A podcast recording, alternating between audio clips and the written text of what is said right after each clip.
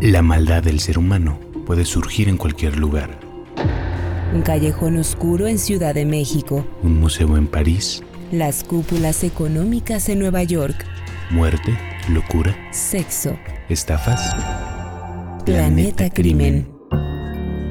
En el episodio de hoy, Miss México María Teresa, una belleza asesina. La belleza puede ser un arma. Y ella sí que supo usarla. María Teresa Landa Ríos fue la primera ganadora de un concurso de belleza en el país en 1928, la primera señorita México, pero pronto saltó de ser la reina de la prensa rosa a encabezar la nota roja. Nació en pleno estallido de la Revolución Mexicana, hija de una familia de clase media que vivía en una casona en la calle de Correo Mayor, en el centro histórico de la Ciudad de México. Se definía como una chica triste y en contraste creció desarrollando una gran belleza. Su delgada silueta era portadora de una encantadora elegancia. La piel blanca de su rostro se enmarcaba por su cabello negro azabache que apenas le llegaba a la altura de su provocativa boca y una mirada marcada por la melancolía de sus ojeras. Su personalidad era la de una mujer que buscaba la independencia y la libertad. Para sus padres, Rafael de Landa y Débora Ríos, la vida de María Teresa debería perfilar sus pasos al convento para convertirse en religiosa. Pero ella se negó sin chistar. Sin embargo, no le interesaban las relaciones amorosas y le parecían un camino ridículo para una mujer como ella.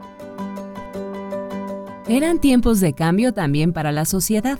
Teresa vivía su juventud en la época de las flappers, mejor conocidas en México como las pelonas. Dichas féminas habían revolucionado el papel de la mujer en la época. Habían dejado el corsé y los vestidos apompados con múltiples accesorios por una estética en el vestir que permitía la soltura y la comodidad, además de exhibir la piel por espacios que en otras épocas serían impensados.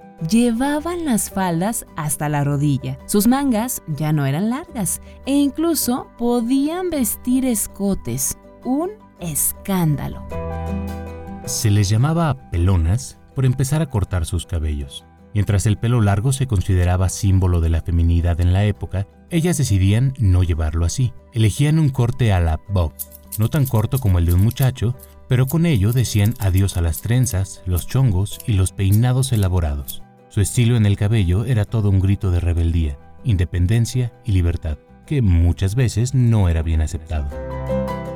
Las pelonas eran consideradas por muchos como presuntuosas o frívolas, mujeres egoístas que tenían el descaro de buscar diversión, usar maquillaje, fumar o manejar automóviles. Sin embargo, no solo buscaban la libertad en sus atuendos y peinados, también eran mujeres que estudiaban, trabajaban y que eran promotoras de la idea de mayor igualdad frente a los hombres. Pero volvamos a María Teresa, amante de la literatura y que en el futuro encontraría su vocación en la docencia. Tenía 17 años cuando esta historia inició. Fue en un funeral, como si la muerte marcara los pasos hacia un desenlace fatal. Vestida de negro, su belleza deslumbraba en el velorio de su abuela, doña Asunción Tamayo, cuando la presencia del general Moisés Vidal Corro cambió para siempre el destino de su vida. Cruzaron sus primeras palabras en el número 119 de la Casa de Correo Mayor. María Teresa, de 17 años, y el general Vidal de 34 iniciaron ahí una conversación que continuaría entre el balcón de la casa y la calle, donde él empezó a acudir religiosamente para conversar con ella, así, de lejos, pero constante. Era marzo de 1928. Llegaba la primavera, florecían los primeros capullos y floreció también el principio de una relación. Aquellas conversaciones en el balcón no eran lo único que tenían en común con la historia de Romeo y Julieta. Los padres de María Teresa también se oponían férreamente a la relación. ¿Quién diría que al final los padres siempre tienen la razón? Uno de los motivos era que el general le doblaba la edad a la bella muchacha. La otra razón era la diferencia de clases. Ella era refinada y educada. Él, un salvaje que solo sabía dar tiros. Tras años de guerra en el país, sabiendo cómo se las gastaban los militares, él no era precisamente lo que querían para su hija. El general Moisés Vidal había peleado en la revolución. Era oriundo de Veracruz y de costumbres conservadoras. Para él, la mujer pertenecía a la casa y como buen macho, también ocultaba algunos secretos. A pesar de las diferencias y de que María Teresa pensaba que Vidal era un caballero pero sin cultivo en su educación, las largas charlas desde el balcón, las serenatas y los versos que escribía para ella la conquistaron. En medio del romance, el 28 de abril, el periódico Excelsior, el de mayor reputación y convocatoria del país, lanzó una invitación a participar en un certamen de belleza, algo inédito en el país que entusiasmó a señoritas de todos los rincones. Las aspirantes debían tener entre 16 y 25 años, ser solteras, no ser artistas y gozar de buena reputación moral. Sí, la buena reputación era requisito indispensable. La ganadora representaría a México en un concurso en Galveston, Texas. Los amigos de la Facultad de Odontología, donde estudiaba María Teresa, la animaron a participar. Era la más guapa del grupo de jóvenes. Vamos, la más guapa de la facultad. Además, con ese carácter altivo y a la vez seductor, Estaban seguros de que tenía altas posibilidades de ganar, pero ella dijo que no, no le interesaba. Los amigos no se conformaron con esa falta de interés y decidieron no quedarse cruzados de brazos. Mandaron secretamente una fotografía de María Teresa para que participara en el concurso.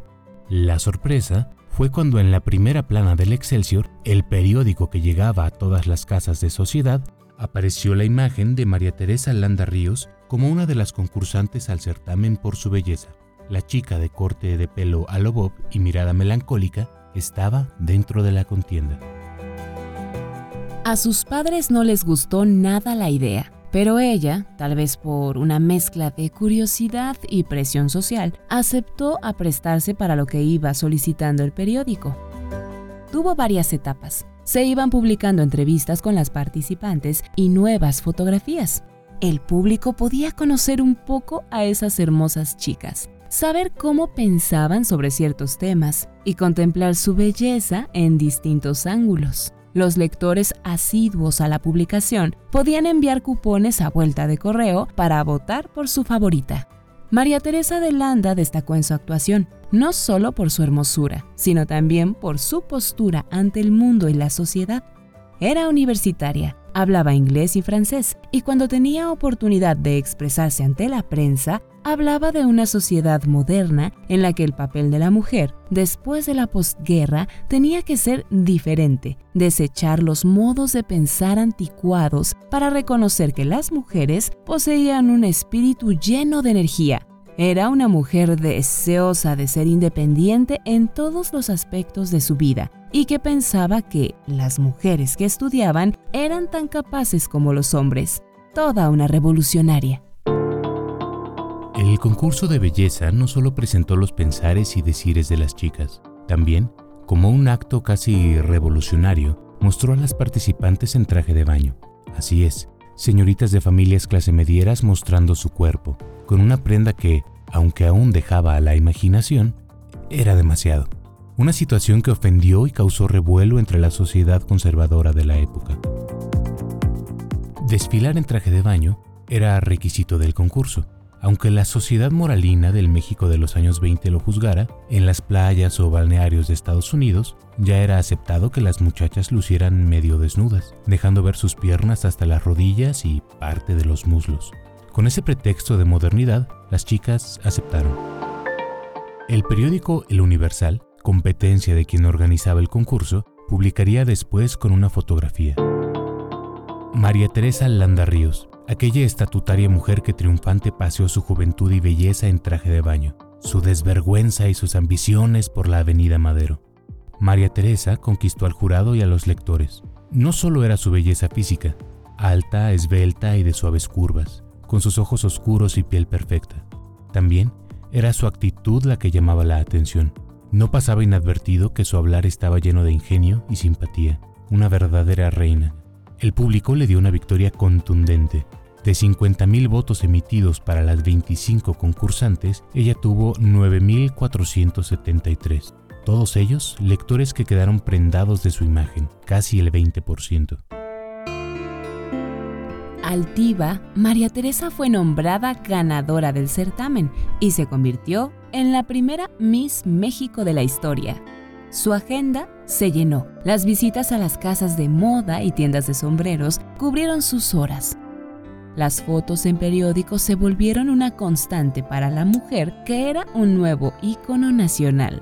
Pero la victoria no vendría solo con flores. Su triunfo habría causado tensión familiar cuando su padre entró en disgusto al ver la fotografía en todos los periódicos de circulación nacional y los celos del general Vidal. Esos celos no eran menores.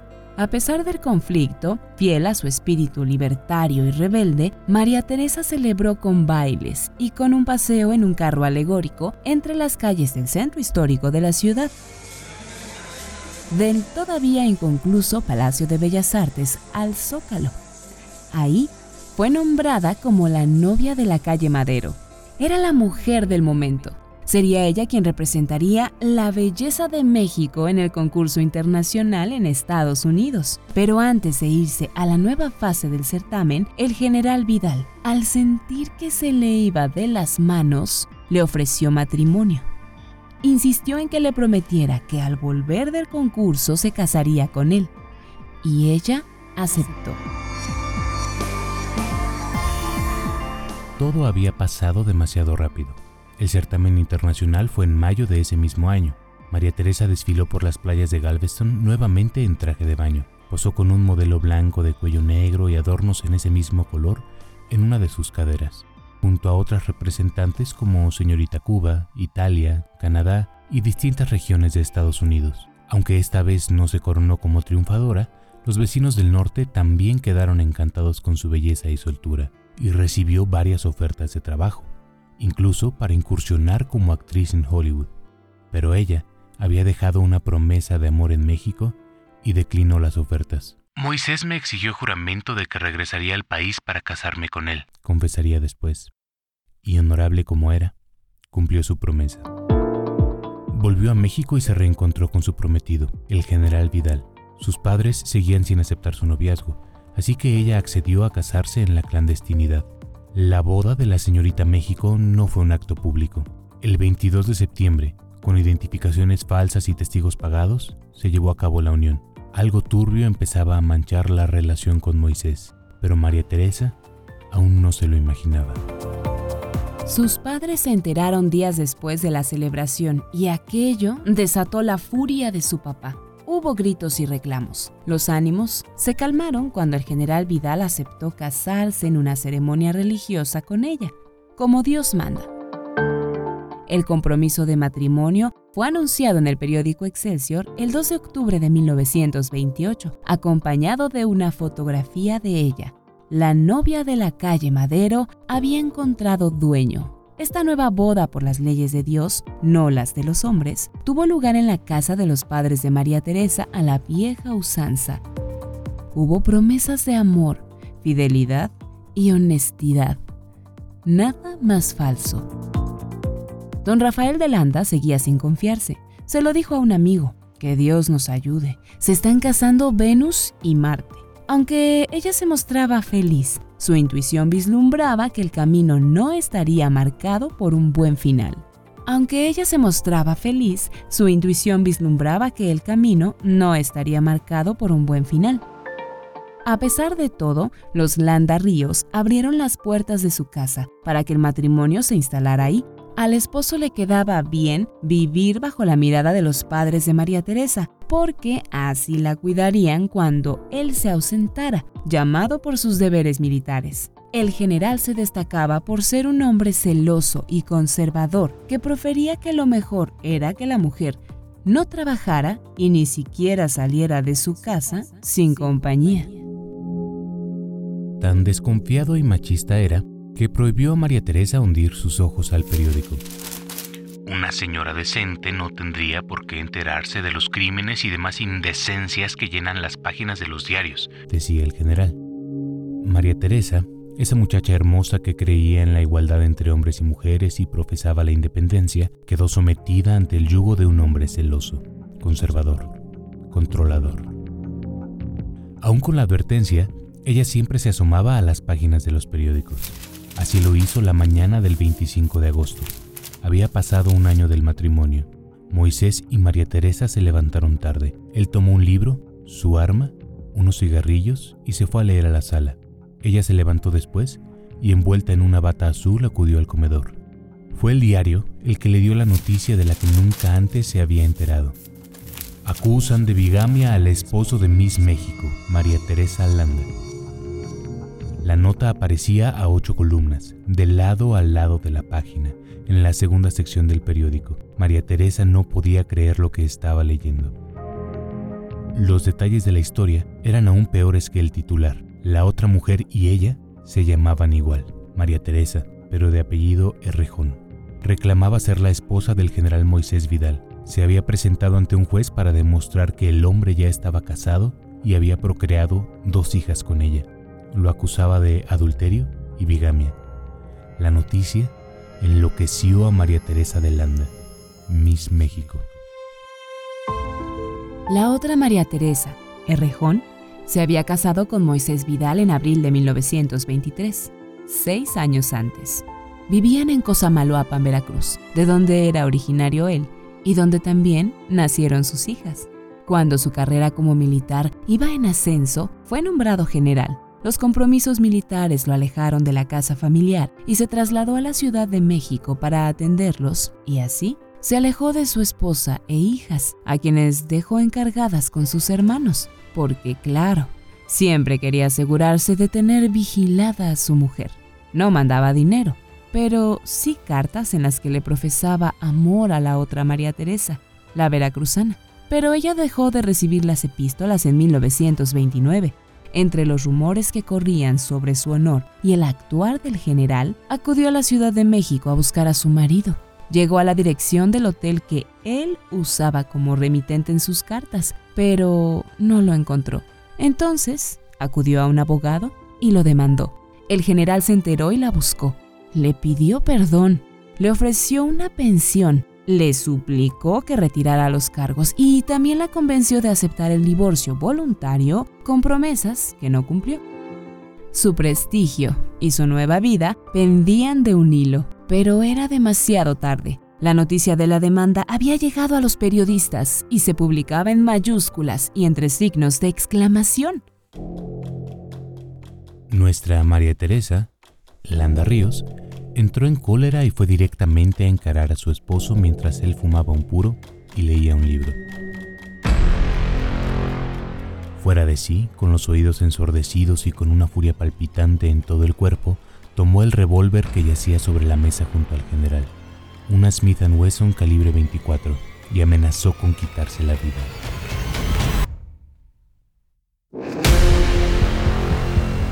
No puedo resistir más. Yo me mato. Él trató de detenerla. Pidió perdón. Trató de justificarse, de calmarla, suplicó, me has destrozado la vida y mis ilusiones. Si me casé contigo no fue por dinero, bien lo sabes, sino por amores, porque te quiero. No es justo esto que has hecho. Le gritó. Ante un movimiento del general, ella se quitó el arma de la sien y la apuntó contra él. Pum. Pum.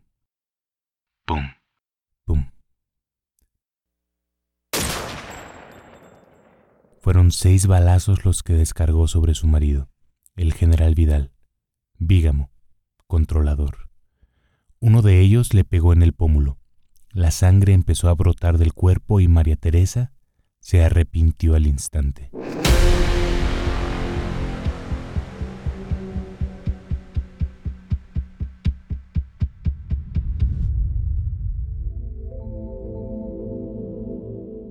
Intentó un tiro suicida, pero había descargado el cartucho entero en su arranque de ira. La pistola vacía la condenó. Llorando, destruida por la traición y por lo que acababa de hacer, se arrojó al cuerpo sangrante del general mientras le pedía perdón y le profesaba su amor. No te mueras, sollozaba, mientras su bata azul se iba tiñendo de rojo por la sangre. ¿Qué he hecho? repetía una y otra vez ante la inminencia de la muerte. Al oír los tiros, llegó corriendo la madre de María Teresa, que le quitó el arma y clamó por ayuda. Lloraba a gritos cuando su esposo descubrió la escena. María Teresa Landa y sus padres fueron trasladados a la comisaría. La ahora viuda declaró, Yo lo maté, a pesar de que lo adoraba. Desde ese momento lo único que anhelo es matarme, y lo habré de conseguir.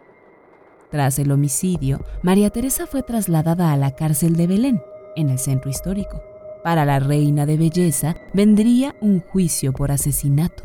Fue defendida por el abogado José María Lozano, quien por sus talentos en oratoria era apodado como el príncipe de la palabra. Lozano había sido ministro de Instrucción Pública del expresidente Victoriano Huerta. El 28 de noviembre de 1929 sería juzgada en la cárcel de Belén.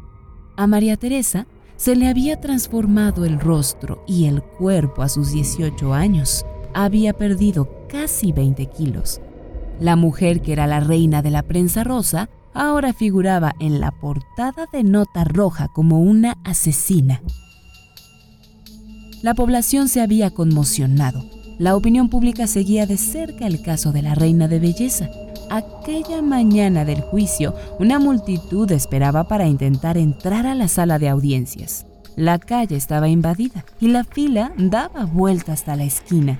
El tráfico de coches estaba interrumpido. Se dice que acudieron 6.000 personas al juicio, de las que solo 100 pudieron entrar. Entonces se colocaron bocinas transmisoras para la gente que había quedado fuera.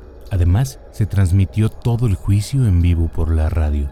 Era el momento más intenso del drama que la sociedad mexicana estaba saboreando, ese entretenimiento que costó vidas. El juicio de María Teresa también pasó a la historia porque fue el último en el que se usaron los jurados populares, como en Estados Unidos. La mujer más hermosa de México sería juzgada ante un grupo de varones dejados llevar por su percepción, sus prejuicios y sus simpatías. Miss México llegó a rendir declaración totalmente elegante. Vestía un traje negro con medias de seda del mismo color, de luto, siempre de luto. Su defensor le había aconsejado vestir así para convencer al jurado de su inocencia. Con la mirada ausente y su acostumbrada melancolía, declaró, Quise matarme yo, pero lo maté a él.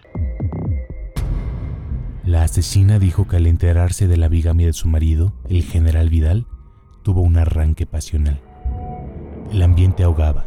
Aquello parecía una olla de vapor que hacía sudar a los presentes. El fiscal, Luis G. Corona, le dijo incómodo al hermano de la acusada. Pero, pero usted se imagina que a mí me van a afectar las medias de seda y las pestañas enrimeladas?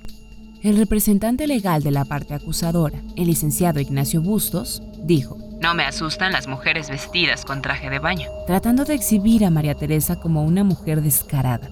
Además, llevó como pruebas cuatro fotografías de ella. La evidencia fotográfica mostraba a la reina de belleza con poca ropa, de acuerdo con las crónicas de la época. La primera, en una cama mientras fumaba y con el pecho descubierto. La segunda, con un gato que se aproximaba a ella. En la tercera, el gato yacía sobre sus senos y la última foto mostraba su cuerpo desnudo. Frente a tales cuestionamientos, el príncipe de la palabra, a la defensa de María Teresa, habló. ¿Qué es eso de que la mujer también tenga corazón? No le concedemos el derecho a la pasión. La pasión de la mujer debe ser llanto o espasmo. La señora Landa de Vidal, al cometer el hecho que se le imputa, obró violentada por una fuerza moral que le produjo el temor fundado e irresistible de un mal inminente y grave en su persona. José María Lozano presentó a María Teresa como una víctima de la sociedad y de los abusos de un hombre. Para ese momento, ella no era la chica rebelde e independiente de su truncada juventud. Era una mujer débil que se había dejado llevar por sus pasiones ante la traición. La confesión de María Teresa, con lágrimas en los ojos, ante el jurado y el público, surtieron efecto y lograron conmover en el juicio. Durante más de cuatro horas intervino el defensor, quien se dirigió al jurado popular. Les entrego pues la suerte de Miss México, que fue un símbolo de la patria, llevada por sufragio a las playas de Galveston, ostentando la representación de la mujer mexicana, de la mujer tropical como la vieran nuestros vecinos de Norteamérica en un ensueño. ¿Qué podía hacer Miss México al saber de su deshonor? remató el abogado. El jurado popular sin conocimientos de leyes se encontraba perturbado por la seductora imagen de una mujer hermosa por la que tendrían que decidir, culparla o absolverla. Esa era una difícil decisión. Argumentos encontrados, entre cuestionar su reputación por las fotografías seductoras y la aventura de haber sido reina de belleza y por otro lado, qué cosa más justificable que actuar despechada en defensa del honor. La mujer había perdido a su amado en un arranque de celos y llevada por la traición, pasiones que cualquier hombre conoce bien. Miss México fue absuelta en medio de una ovación. Seductora como siempre, disimulando, María Teresa tomó la palabra. El jurado sabrá comprender cómo los imperativos de mi destino me llevaron al arrebato de locura en que destruí, con el hombre a quien amaba con delirio, mi felicidad. Su crimen había sido justificado. Suficiente castigo fue que el general la convirtiera en la otra. La vergüenza de que todo el país se hubiera enterado por los periódicos de su desgracia. Y qué condena peor que perder al hombre amado por sus propias balas. La novia de la calle Madero quedaba libre para rehacer su vida, si es que podía. No volvió a desfilar en traje de baño, a ser recibida en boutiques y tiendas de sombreros para que hiciera el favor de probarse las prendas. Pero tampoco se dejó caer. Fiel a sus deseos de independencia, ingresó a la escuela normal para ser maestra. El destino de la hermosura de María Teresa se consagró en la academia, donde se dedicó a enseñar historia universal